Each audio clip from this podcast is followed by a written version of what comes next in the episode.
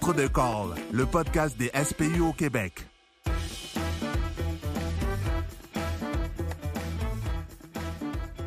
Bonjour, bienvenue dans Deux Calls avec Fred. Aujourd'hui, je reçois Alexandre Trépanier, qui est paramédic à la CETAC, instructeur aussi à la CETAC et formateur au CIUS de la capitale nationale. Donc, bonjour Alex. Salut Fred, ça va? Ouais, toi? Ouais, merci. On va parler aujourd'hui euh, d'un automasseur que vous utilisez à la CETAC, puis un peu dans la capitale nationale, surtout Québec Métro, Ouais. euh, pour les arrêts cardiaques. Ouais. Grosso modo, là, un automasseur, qu'est-ce que c'est? Qu'est-ce que ça fait?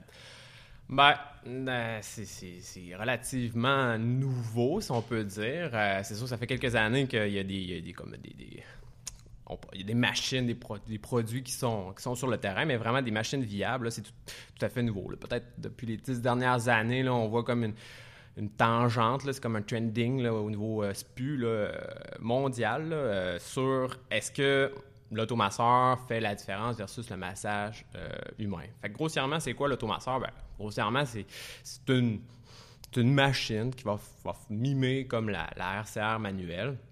Cette machine-là, ben, a bien des avantages, elle a quelques des inconvénients, mais certainement plus d'avantages que d'inconvénients. C'est pour ça que euh, ici, dans la région, ben, comme tu le sais, euh, c'est un projet un peu d'implantation, donc c'est un projet qui est, qui est essayé avec, avec les accords du, du CIUS puis euh, du ministère. Oui, c'est ça. C'est un projet qui. C'est collaboratif. là. C'est pas juste euh, une entité, une compagnie qui a décidé de faire de quoi. Ça va en, en collaboration avec le CIUS. On veut extraire des données. On veut pouvoir prouver si c'est bon ou Oui. si ça l'est moins. Ouais. Puis essayer de l'implanter si ça marche. Oui, tout à fait. C'est vraiment pas juste une compagnie. Je pense que, encore une fois, tu en témoignes, euh, vous autres aussi, là, chez, euh, chez Dessercom, là, vous, vous pouvez l'utiliser. Donc, je pense que pour l'instant, en tout cas, à, mon- à ma connaissance, c'est pour la capitale nationale. Il y a peut-être d'autres régions qui tentent euh, de, de, de, de, de- s'en aller vers ça. Mais euh, ça répondait un petit peu à des problématiques qu'on avait identifiées. Fait que donc, c'est un automasseur. Nous, pour, pour, pour le bien du podcast, nous, on utilise comme le, le, le Lucas, là, qui est un appareil, mais il y a plusieurs appareils qui va, comme on disait, mimer vraiment la RCR manuelle. Fait que ça évite un paramédic d'avoir ramassé là, euh, puis à se fatiguer. Ben, ouais, c'est ça. C'est sûr que dans notre situation québécoise où on envoie deux paramédics sur un appel, il y a des fortes chances que soit la fatigue ou la surcharge cognitive diminue un peu la qualité de la RCR. Dans ce sens-là, ça, c'est des données, grosso modo, que nous, on avait euh, reçues. Euh, on savait déjà que le, la problématique qu'on en parlait, ben, c'est en fait le duty cycle que la capitale nationale avait était aux alentours de 65% Donc le nombre de-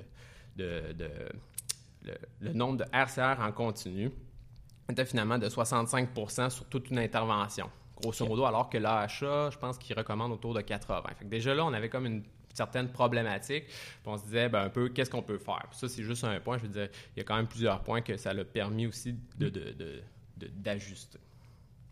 Nous, tu sais, le choix, c'est arrêté sur une machine.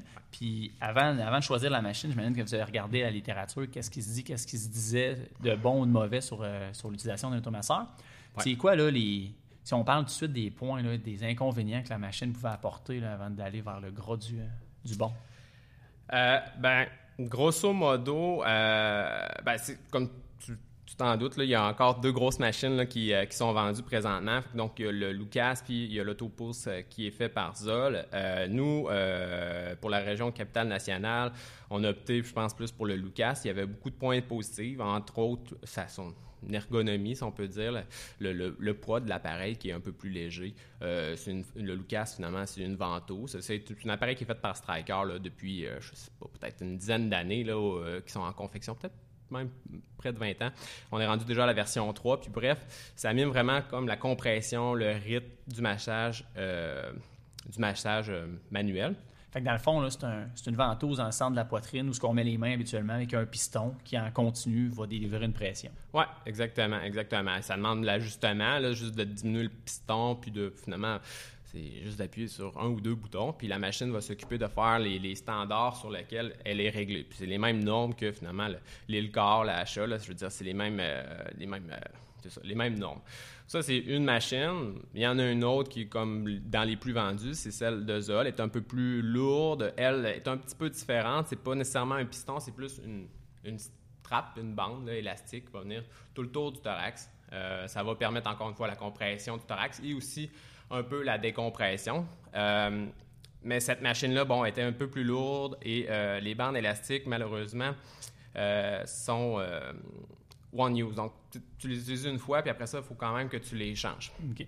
Fait que ça devenait un peu plus coûteux aussi de l'avoir. Fait que là, présentement, ce qu'on a pour la région capitale nationale, il doit y avoir en ce moment peut-être deux à trois Lucas de disponibles, euh, dépendamment justement des, compagnies qui sont présentement sur le terrain, mais il doit y avoir deux à trois Lucas de disponibles dans les véhicules de superviseurs pour les interventions en code 9.9, dépendamment, puis on verra plus tard, dépendamment du protocole. Mais grossièrement, c'est ça. Il y avait deux appareils, puis on a opté vraiment pour le Lucas à cause de son ergonomie. Aussi, sa, batterie est vraiment plus, euh, euh, plus longue que finalement le Lucas, le, le L'autopause de Zol. Oui, exact. Fait que, euh, avec ça, ben, ça nous permet de faire pratiquement une intervention. Ben, en fait, ça nous permet de faire l'intervention au complet. C'est 45 minutes par batterie quand il est neuf, puis on a deux batteries par ensemble. Oui, c'est ça, exact. Puis bon, au début, c'était un petit peu notre peur à savoir est-ce que vraiment le 45 minutes dans un temps froid avec les hivers, puis bon, avec les évacuations qui peuvent être un peu plus longs, est-ce qu'on va avoir pas besoin de changer la batterie? Puis finalement, on se rend compte que pour une région une région urbaine, ben, finalement, c'est pas vraiment. C'est plus une peur qu'un fait. C'est pas quelque chose qui est arrivé jusqu'à présent d'avoir euh, à changer la batterie en cours d'eau. On la part, puis on l'arrête, puis on la recharge, c'est fini. Si on dirait qu'on est dans une région plus rurale, mais de toute façon, il y a, un fil avec qui se branche dans le mur, pareil comme notre zone. Oui, exact. Tu pourrais, c'est ça, tout à fait, le brancher dans le mur, puis euh, là, tu te libères vraiment, encore une fois, toutes les mains. Ou, ben, encore une fois, quand ça sonne, tu as un avertissement, puis la batterie, ben, tu la changes. Quand tu la changes même rapidement, euh, l'appareil, elle perd pas comme son, ajustement. Donc, euh, elle va faire une pause de quelques secondes, puis après ça, euh, tout est reparti, encore une fois, avec juste un bouton, tout repart, puis va mimer, encore, l'air sert en continu. D'un point négatif à la machine, au départ, il y avait de l'inconnu, genre la batterie va tout stoffer. Est-ce que euh, ça va faire un bon travail? Est-ce que la machine va se déplacer? Est-ce que ça va être constant, continu? Euh, puis est-ce que la majorité des patients vont fitter dans l'arceau ou dans l'ensemble? Oui, oui, oui, ouais, tout à fait, oui, tout à fait. Ça, c'est, ben, ça, s'est quand même un peu confirmé au fil du temps. Euh, étrange, ben, étrangement, pas nécessairement étrangement, mais c'est surprenant quand même les patients qui peuvent, si on parle juste vraiment maintenant du Lucas, qui peuvent ou rentrer vraiment dans l'appareil parce que je veux dire, quand on ferme le dôme, il y a un piston en avant, mais il y a quand même une planche en arrière. Donc, quand on ferme un peu le dôme sur le thorax, on se dit est-ce que le patient de 250, 300 livres va vraiment rentrer dans le dôme? Puis comme on disait, ben, c'est ça, étrangement, j'ai comme une couple de, deux, trois euh, témoignages, là, mais de, situations où euh, ces, ces patients-là ont quand même l'air Fait que, on imagine les, fameux patients obèses qu'on va chercher au sol qui devaient être transporter jusqu'à l'hôpital avec une RCR de qualité, c'était quand même quelque chose de difficile. Puis là, maintenant, mm. ben, on se rend compte que ça l'aide beaucoup. Sérieusement, tu sais, puis on en parlera encore une fois un peu plus, loin certainement, mais sérieusement, euh, je pense que tous mes collègues s'entendent pour dire que l'appareil est vraiment, vraiment, vraiment majestueux. Ça l'aide énormément au travail quand on est dans des cas très spécifiques. Mm. Mais ça l'aide vraiment au travail. Ce qu'on vous dire aussi, je pense, c'est que pour pallier euh, au côté qu'on s'attendait à être plus négatif de la machine, la machine nous offre un suivi de compression pour une assurance qualité là, pour s'assurer que la machine fonctionne bien. Ouais. Semi en concomitance avec le ZOL, les données du ZOL, on peut savoir est-ce que notre duty cycle a augmenté, est-ce que les compressions sont optimales, est-ce qu'il y a eu des pépins? On est capable de tout savoir ça. en plus d'être le fun comme machine, c'est très sécuritaire, puis on peut avoir des données pour l'assurance qualité après, puis pour améliorer le produit et la façon de faire. Oui, oui, certainement. C'est ça. à la fin du protocole, euh, ben, finalement, nous, bon, quand même, il y a des données qui sont récoltées, qui sont transférées au CIUS, qui pourraient peut-être un jour être utilisées comme à fin d'étude, mais déjà, grossièrement, juste parce que je savais que je m'en aujourd'hui ici, je me suis mis à regarder un peu ce qu'est-ce qu'on avait, puis je peux, en tout cas, je peux vous dire que ça semble être augmenté. Là. le duty cycle, là, il semble être vraiment augmenté, peut-être par rapport aux anciens aux anciennes statistiques qu'on avait. Les temps de pause, c'est souvent juste à l'installation de la machine. Puis encore là, ben, c'est un point qu'il faut faire attention, qui peut être dangereux. Mais, encore une fois, le Lucas, par rapport peut-être à l'autopause, permettait souvent de faire plus de RCR en continu pendant l'installation que l'autopause. Donc, ce qu'on veut dire finalement, c'est que euh, cet appareil-là nous permettait de raccourcir un peu les temps de, non-RCR. On peut placer la machine, faire du RCR, jusqu'à ajuster le piston. Puis à ce moment-là, on arrête. En temps normal, même, je pense qu'il est, plus rapide, là, ou euh, en moyenne, il y a certaines études qui disaient que l'installation, le temps de pause, c'est environ 7 secondes. Euh, fait que, C'est quand même impressionnant. ouais, ça va quand même vite. ouais. Euh, dans les études, là, quand, on peut, quand on cherche sur Internet un peu sur les automasseurs, on trouve des études qui, sont, qui ont des, des conclusions qui sont meilleures que d'autres. Ouais. On a- C'est à peu près 50-50. Il y a Ouais. à peu près la moitié des études qui disent que cet appareillage-là n'augmente pas la- le taux de réanimation Ouais. ou diminuerait la qualité d'RCR ou le temps de massage. D'autres appareils que c'est complètement l'inverse. Ce qu'on se rend compte aussi, c'est qu'à travers les études, les, les protocoles utilisés sont très différents. là. Ouais, c'est pas standardisé. Exact. exact. Nous, ici, ben, nous, ici, à euh, la, CETAC, vous êtes arrêtés sur un protocole. Euh, je crois que c'était la majorité des études qui disaient que c'était bien, avaient, avaient utilisé. Ouais, bref, les deux écoles de pensée, c'était d'installer le Lucas Device d'entrée de jeu, ouais, donc de retarder les manœuvres d'urgence au départ, c'est ça. ou de commencer les manœuvres efficaces par des personnes Ouais. en faisant une, qualité de, une bonne qualité d'RCR, Mhm. puis lors, juste avant l'évacuation, s'il y a transport, d'installer la Lucas Device avec une pause de 7 secondes. En c'est ça, exact. Fait que tu avais deux protocoles. C'est sûr que, comme tu disais, il y a des études qui sont un peu. euh, euh, ben, les études sont, sont, sont des fois divisées sur le sujet. Est-ce que, ça, est-ce que ça augmente le taux de survie, etc. Mais c'est sûr que, évidemment, quand. euh, l'appareil, si, si euh, finalement tu, fais des longues pauses d'RCR, euh, c'est- on peut pas s'attendre vraiment à une survie augmentée.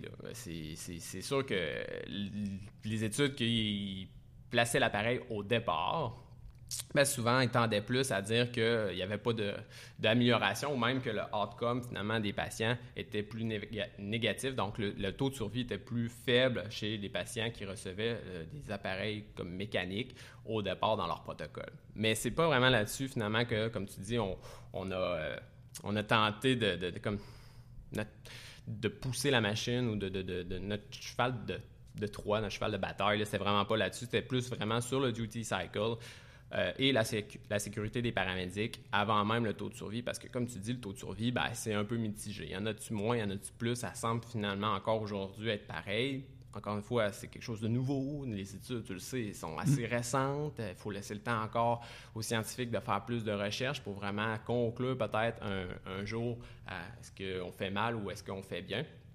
Mais quand même, ben, surtout pour notre travail, je pense, là, il y a des milieux ou des endroits spécifiques où l'installation de cet appareil-là semble, semble quand même aider énormément euh, à, la, à, la, à la séquence, à la réanimation. Pour nous, dans le fond, le protocole utilisé là, dans le Capitaine National, c'est vraiment l'appareillage. Le Lucas est, il est en stand-by dans un véhicule de superviseur. Ouais. Fait qu'il y a un appel qui rentre euh, pour un arrêt cardiaque où on se rend compte que c'est un arrêt cardiaque. L'équipe en place, si d'emblée ils savent qu'ils vont transporter, appellent rapidement le superviseur pour qu'il se déplace. C'est ça, exact. Ensuite de ça, vont procéder à leur protocole selon euh, les pictos ordinaires, vont faire le manœuvre. C'est rendu au moment d'évacuer qu'on a un gain. là. On installe le Lucas Device en même temps qu'on met le patient sur la planche. C'est ça, exact. Ensuite de ça, on il est ajusté, il est installé. Il ne nous reste plus rien qu'à ventiler. La machine va, va masser tout ça. encore même la ventilation, tu le sais. En tout cas, un autre, un autre projet ici à Québec, on a le, le B-Card, donc une ventilation en continu.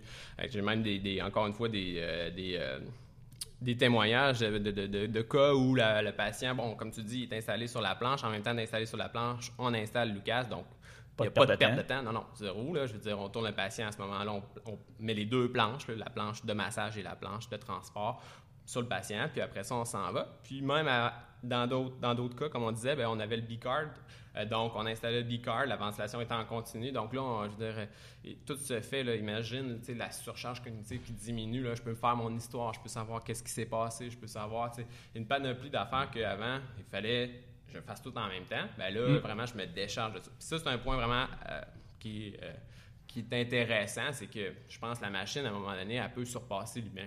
On rentre dans des environnements qui sont stressants, il y a des facteurs externes qu'on ne peut pas contrôler, des cris, euh, des gens. euh, il y, a- une panoplie d'affaires qu'il faut analyser, la scène, l'histoire, les médicaments, etc. Ben, c'est sûr qu'à deux personnes, ça devenait. Ben, ça, c'est encore en fait difficile. Je veux dire, euh, il est pas loin, juste au bord du pont encore. Il faut, faut, faut, faut quand même que ça se passe comme ça. Fait que donc, deux paramédics qui doivent en plus intuber peut-être préparer de la médication, ça devient une surcharge là, intense. Puis, ben, probablement que, puis on- en tout cas, je pense que c'est ce qu'on a vu, c'est que la, la RCR était pas très de qualité. Elle n'est pas Non, toujours de qualité, surtout, encore une fois, en évacuation, en transport, ça, c'est un autre point. Parce a des pauses aussi en évacuation. là. Je pense que mon expérience personnelle, c'était un, un transfert, un point de transfert d'évacuation assez difficile en hiver avec des marches qui étaient un peu glacées, un escalier qui était chambranlant. Ouais. Avec l'appareillage installé, là, on a pu prendre notre temps pour descendre sécuritairement. Le patient il recevait ses compressions, il n'y avait pas d'arrêt de manœuvre, ce qu'on aurait été obligé de faire pendant plus d'une minute là, parce que c'était impossible de déposer la planche. Mhm. Dans ce- en transport, là, euh, on est assis, on s'assure, on, a juste à s'assurer que tout va bien. Oui, c'est ça. Puis ça, à, à l'hôpital, si on ramène à l'hôpital aussi, je crois que les cri- les- l'équipe médicale à l'urgence apprécie énormément l'appareil. là. oui, vraiment, vraiment. Ben, encore eux, je veux dire, ça, ça diminue un peu la, la- la- la- comme- le, travail, dans le sens que ben, là, ils n'ont plus nécessairement besoin de préposer, ça diminue les facteurs de stress. Puis, euh, ben, étrangement, ben, en tout cas, ce qui semble remarquer, c'est que les patients semblent arriver peut-être avec un meilleur pronostic, la coloration qui est mieux, des signes vitaux, le TCO2 qui semble mieux dans certains cas. Donc, ils ont tendance encore aujourd'hui à, euh, puis c'est une tendance très personnelle, puis toi aussi, je pense que tu l'as remarqué, mais à essayer un peu plus longtemps des manœuvres avant de déclarer finalement le- le décès du patient. Puis même que les infirmières sont contentes, c'est plus facile aussi d'avoir des accès veineux des deux Ouais. bras, parce qu'il n'y a plus un préposé, une infirmière, infirmière, infirmier, infirmière qui masse euh, Oui, c'est ça, exact. Ça- des relais. Ça, c'est Ouais. le fun. là. tu gagnes l'espace de travail. Puis en plus, ben moi, je- au départ, je pensais aussi qu'il allait comme avoir des contre-coups de l'appareil. Je veux dire, c'est quand même une pompe. Puis euh, bon, malheureusement, je l'ai pas, je l'ai pas vu là. C'est C'est quand même pas si pire. Là. Ben, c'est ça, ça, ça- mais ça masse. Ça a l'air à, à ce que j'ai entendu, ça masse pas à peu près. Je veux dire, chez un vrai patient, chez le mannequin, là, je l'ai vu une couple de fois, ça masse, oui, mais chez le patient, ça semble vraiment, vraiment faire un travail là, plus qu'exceptionnel. Puis même, il y a des tapes qui sont venus me, me raconter que, euh, après avoir vu le massage de l'appareil, ils ont compris rapidement ou ils se sont dit rapidement que leur massage était vraiment pas efficace. là. Ils que- pas capables de venir comme à une profondeur, à un rythme autant intense que l'appareil. Parce que l'appareil, lui, il masse la profondeur exigée par l'OHA Ouais. au rythme exigé. Ouais, exact. Lui, il change pas. Non, non. Quand-. Je- honnêtement, il y, a des rapports qui sont émis par l'appareil après chaque, euh, chaque appel, sont transférés, puis chaque rapport sont identiques. Je veux dire, ça varie de 0.1 ou 1, mais sinon, là, c'est vraiment identique, Ce qui identique. reste encore dans les marges de la compagnie qui nous dit au départ. Oui, c'est c'est des, des variations connues, fait que c'est rien de terrible. Puis en plus, la ventouse suctionne la poitrine. ça- on a un bon, un bon appel de sang en plus. Ouais, ça, c'est aussi un autre avantage, c'est ça. Lorsque la machine, sais, bon, elle masse plus, puis à la profondeur, au rythme désiré, là, tu as vraiment une alerte, tout arrête, puis bon. Fait que donc, il n'y a, pas vraiment de risque au patient.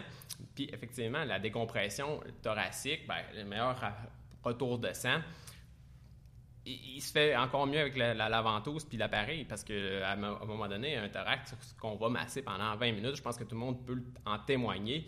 Euh, l'anatomie du patient est totalement différente. là. Je veux dire, on n'a plus la même, la même profondeur, on n'a plus le même, le même retour comme de thorax. Il y a moins de spring, il y a moins de rebondis dans le thorax. Ouais, totalement. Puis là, Mm. c'est là qu'on se dit, là, pour moi, là, euh, ça s'en va vers un décès. Fait que, oui. Ce qui est le fun, c'est euh, c'est ça, le protocole, nous, est utilisé, il est sécuritaire. On l'utilise juste sur les adultes. On l'utilise pas pour les enfants pour l'instant. Ouais. Pas de femmes enceintes, pas de trauma, essentiellement. C'est comme un REA1 adulte, là, c'est la, Ouais. même affaire.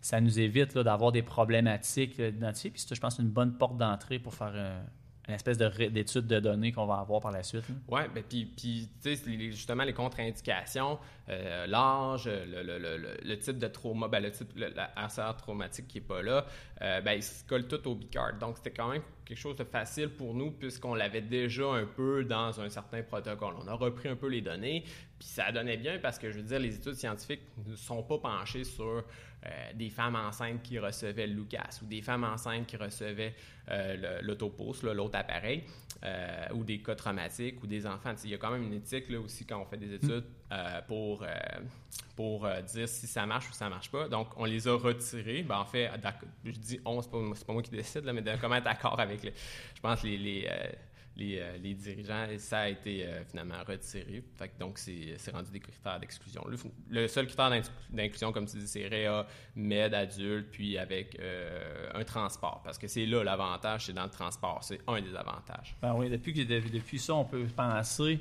que le paramédic peut être assis à la tête ou sur le côté, attaché. Euh, ça met moins de pression sur le conducteur, ça met moins de pression sur le paramédic en arrière qui donne les soins. Ouais. Euh, on n'a pas besoin de se tenir à peu près dans l'ambulance, attaché, ça devient sécuritaire, puis le patient reçoit quand même les meilleurs soins possibles. Oui, c'est ça. Fait que là, tu rentres en dedans, puis finalement, la seule chose que tu as à faire, c'est ton analyse pré-départ, puis ensuite de ça, tu t'assures que la machine fonctionne, elle fait pas de, on peut dire, de bruit bizarre, puis here we go, là, je veux dire, tu es parti pour la gloire, là, tu peux faire un bout de chemin sans problème. Et en plus, ben, c'est ça, tu as quand même la sécurité. Puis ça, je veux dire, c'est quand même une obligation aussi de tout employeur de fournir des appareils, je pense, qui sont sécuritaires. Euh, ça fait partie, je pense qu'à force justement d'être sur le dossier puis d'avoir plusieurs gens qui, sont, qui ont passé dans ce dossier-là, c'est qu'on remarque qu'il y a quand même des obligations du côté CSST. Puis en plus, puis ça, c'est quelque chose que je ne savais pas, mais je pense que euh, c'est bon à rentrer dans le calcul. Il n'y a pas de dérogation pour le port de la sécurité, le, non-port de la sécurité des tapes dans une boîte arrière. Donc, ce que je veux dire, c'est que on est dans, on est légalement, en tout cas jusqu'à aujourd'hui, à moins que quelqu'un trouve quelque chose de plus à jour, encore euh, dans l'erreur de ne pas s'attacher dans le module arrière. Il n'y a, a pas de loi ou il n'y a pas de règlement là, au code de la sécurité routière qui permet aux paramédics d'être pas attachés dans un véhicule. Donc, on vient encore avec cet appareil-là, finalement, euh, s'assurer qu'on respecte un peu les lois. Mais surtout, c'est la sécurité. Imagine être en arrière, je veux dire, tu fais un accident et on a des accidents, des, collègues qui font des accidents à 15 km à l'heure au, coin qui sont arrêtés pendant euh, des, hmm. mois et des mois, des entorses. mais là, t'es pas sur l'autoroute, là, je veux dire, tu es juste sur un coin de rue. Là. Et, puis tout est attaché ou presque, mais la journée que tu es mal attaché ou peu importe, ou tu pas attaché, les dommages là, vont être vraiment, je pense, mortels. c'est ça. Ça l'aide aussi pour cette partie-là. Puis si on passe au, résultat jusqu'à date, là, on l'a utilisé de décembre, janvier 2019. Ouais. décembre 2019, janvier 2020, jusqu'à la pandémie, dans le fond, jusqu'au début, jusqu'à mi-mars. Euh, pour ces quelques semaines-là, là, les résultats, ça a l'air de quoi? Jusqu'à date? Est-ce que c'est prometteur euh, au niveau là, des, des réanimations ou des. Euh, si on essaie de les décortiquer? Au niveau des réanimations, est-ce qu'il y en a eu plus que. Honnêtement, pour les réanimations, je ne peux pas m'avancer. Je n'ai pas regardé parce qu'on n'a pas toujours le outcome des hôpitaux. C'est quand même difficile.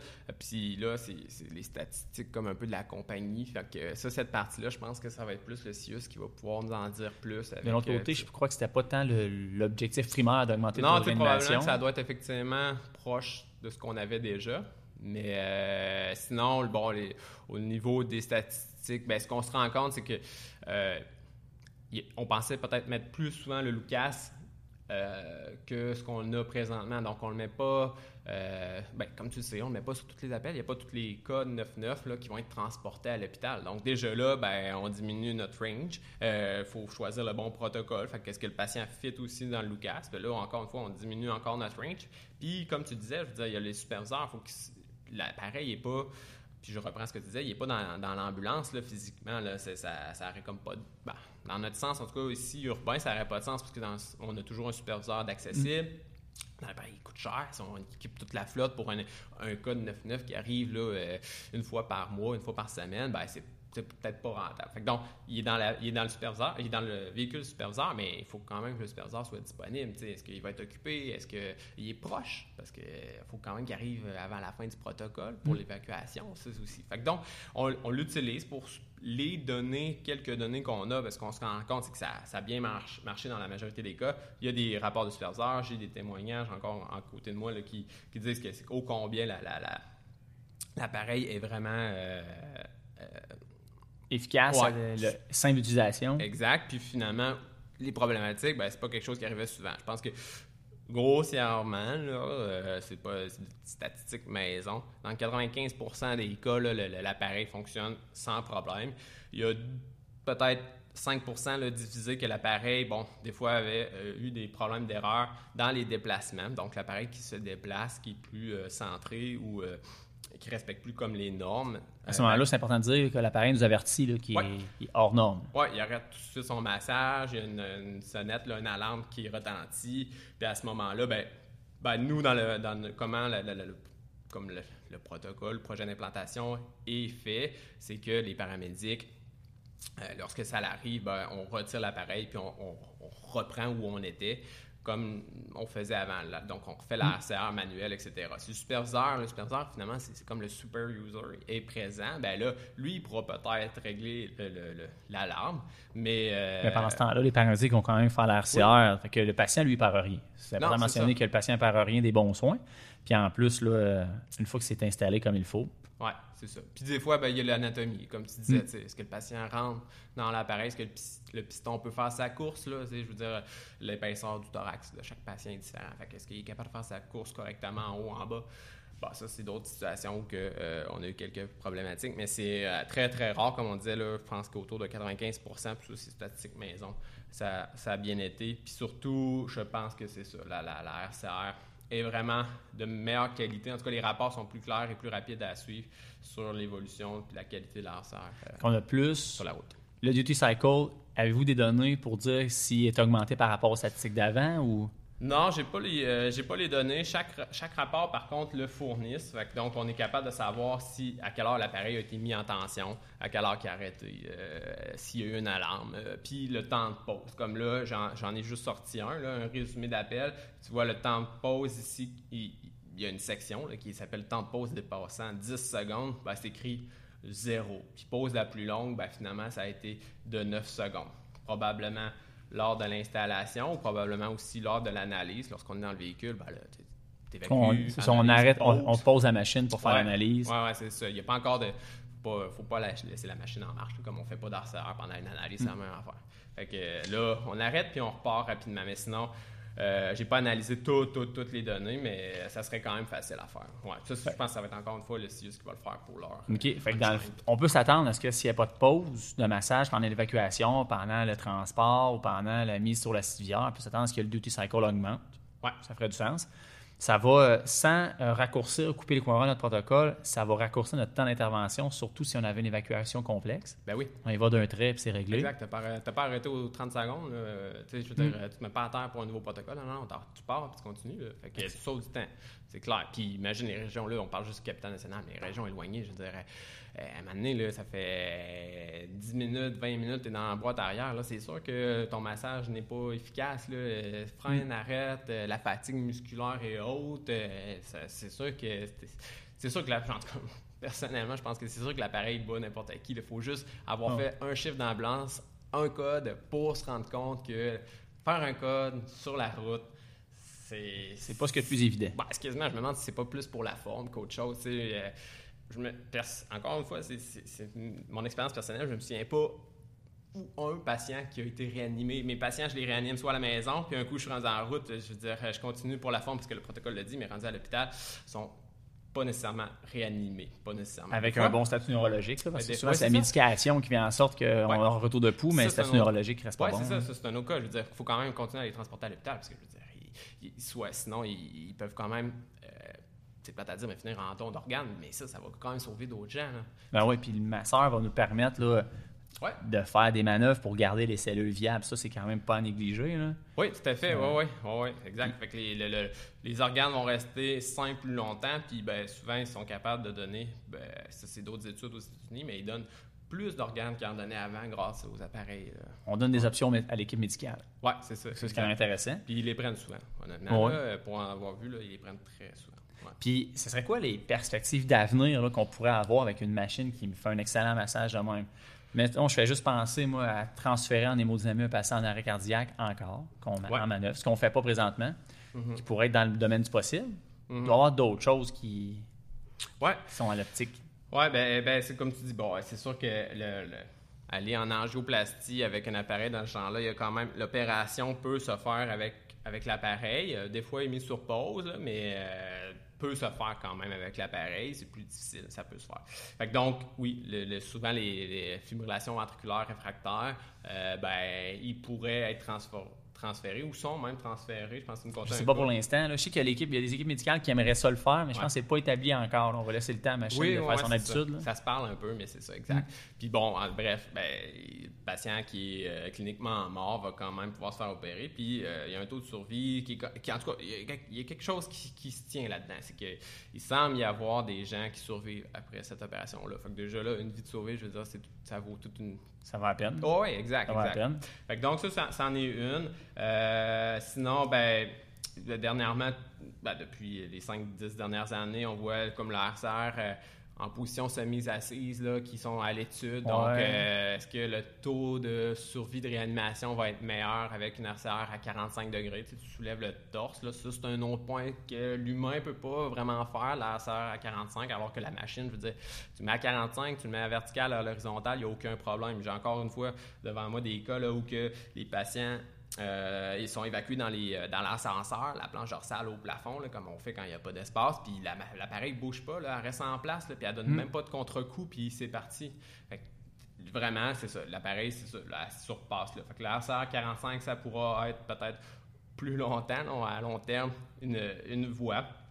Euh, mais euh, plus certainement, je pense que ce qui s'en vient, ben, ça c'est mon impression encore personnelle, c'est peut-être l'histoire de donneurs d'organes. Va-tu en avoir plus? Peut-être. Puis, euh, est-ce qu'on ne pourra pas donner un jour des chocs pendant que l'appareil est en train de masser, encore pour diminuer le duty cycle puis augmenter le taux de survie? Ben donc, pendant que l'appareil part, masse, je pèse sur analyse, puis un filtre ou un suppresseur un peu d'artefact qui s'introduit dans l'analyse, qui fait la différence entre, ah, là, c'est... La compression, le rythme c'est ça. électrique. Puis Exact, exact. Puis là, le choc Mm. peut être donné. Je veux dire, euh, il y avait des études qui disaient, peut-être, si tu mets deux paires de gants, là, tu peux choquer sans prendre toi-même le choc là, au patient. Là. Mais là, ça, c'est peut-être plus C'est sécuritaire. plus sécuritaire pour les paramédics, c'est sûr. Ouais, c'est ça, ne touche pas. À l'extérieur. Ouais, exact. Tu touches pas. Tu choques. La machine, elle, elle fonctionne. C'est vraiment, je veux dire, c'est dans le guide. là, tu peux choquer avec le, le Lucas, entre autres, sans problème. Fait que donc, ça ça, ça, ça brisera pas la machine, puis il va garder son rythme. tout. Fait que ça, c'est des possibilités un, un jour. Mais euh, pour l'instant, je pense que c'est ça. Pour ici, là, c'est un projet d'implantation. Il faudra peut-être un jour voir un peu plus là, qu'est-ce que les données disent. Ce qui est intéressant, dans le fond, c'est que la machine, relativement nouvelle utilisation au Québec, Ouais. on, c'est, on est comme euh, dans le Capitaine National des, des cobayes un peu. C'est nous qui allons ramasser les données, euh, que le collecter les données pour essayer de voir si, avec ça, on peut en retirer des, des statistiques, une étude intéressante pour voir l'implantation d'un- d'une machine de même à l'échelle plus vaste que juste euh, Capitaine National. Oui. On ce qui, ça nous permet, entre autres, la sécurité du, du paramédic, les facilités d'évacuation, les manœuvres performantes pour le les patients, l'augmentation du duty cycle. Oui. Ça nous permet même de penser nos soins préhospitaliers ou la ligne de soins du patient en dehors de la boîte et des prot- On, on continue à faire nos protocoles comme d'habitude, mais on- les soins patients pourront se continuer s'épandre de façon ex- exponentielle avec les données qu'on aura avec le temps pour savoir est-ce que le patient pourrait bénéficier encore plus de d'autres soins plus avancés. Est-ce qu'on pourra augmenter les distances à un CH avec déjà plus de, de soins? Tout ça va pouvoir être répondu comme question avec les, les chiffres qu'on ramasse présentement. Oui, exact, exact. Puis, nous autres, euh, je veux dire, ici, on a cette, cette réalité-là, puis ailleurs, ben, il faudra l'adapter. Et si on passe à Montréal avec leurs soins avancés, ben, peut-être que, comme tu dis, ça va être aussi un avantage. En tout cas, on verra. Et chaque région a vraiment, je pense, un avantage avec chaque appareil, chaque soin, mais il faut, bon, à un moment donné, qu'on s'adapte aussi peut-être à les réalités des régions. Pour la nôtre, en ce moment, ça semble bien fonctionner, puis ça semble prometteur. Je pense que pour l'instant, je parle pour moi, mais je pense que c'est un projet qui semble vouloir rester. Fait que, euh, on garde ça comme ça. Puis, euh, on va essayer, comme tu dis, là, euh, probablement de, de joindre ça à d'autres choses, d'autres essais, puis euh, d'autres projets. Ben merci, Alex, d'être venu au micro dans le deux quarts pour nous parler du Lucas Device. Yes. Ça fut très intéressant. Puis Merci si, s'il y a du monde qui sont intéressés par le Lucas, là, j'espère que ça va passer dans vos régions et qu'on va être capable de- d'améliorer les soins. Je crois que c'est un outil qui est, qui est prometteur et qu'il faudra adapter à notre réalité régionale là, pour l'utiliser comme il faut. Oui, certainement. Je suis bien d'accord avec toi. Merci. Merci, bonne journée. Salut.